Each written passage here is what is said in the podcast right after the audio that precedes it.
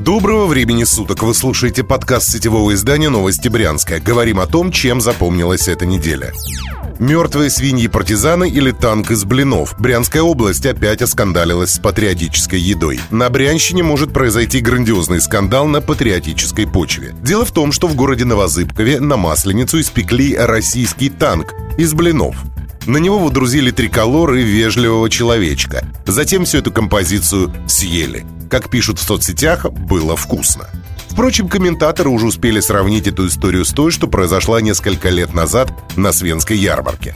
Тогда креативщики одного из местных мясокомбинатов вместо гор колбасы и сосисок сделали композицию из трех поросят, одетых в советскую военную форму. Когда авторы, а скорее их начальство, сообразило, что креатив, мягко говоря, не пошел, следы композиции попытались уничтожить. Из рекламного сюжета, заказанного брянскому телевидению, скандальный эпизод вырезали, но кадры уже просочились в интернет. В брянской больнице сняли на видео пьяного уролога. В Новозыбковской ЦРБ пьяный уролог Виктор Кисленко отказался направлять на операцию пациента. Близкие больного устроили скандал, а врач заявил «Извините, я сейчас не работаю». Развернулся и просто ушел. Видео разместили в группе ВКонтакте «Новозыбков Лайв». Две женщины рассказали врачам, что их близкий человек попал в больницу с крупной кистой в яичке. На видео женщины заявили, что в медучреждении два пьяных врача, а больному мужчине срочно нужна помощь. Затем из кабинета выходит уролог Виктор Кисленко. Судя по голосу, медик действительно был пьян. В облздраве инцидент проверили. Врачу влепили выговор.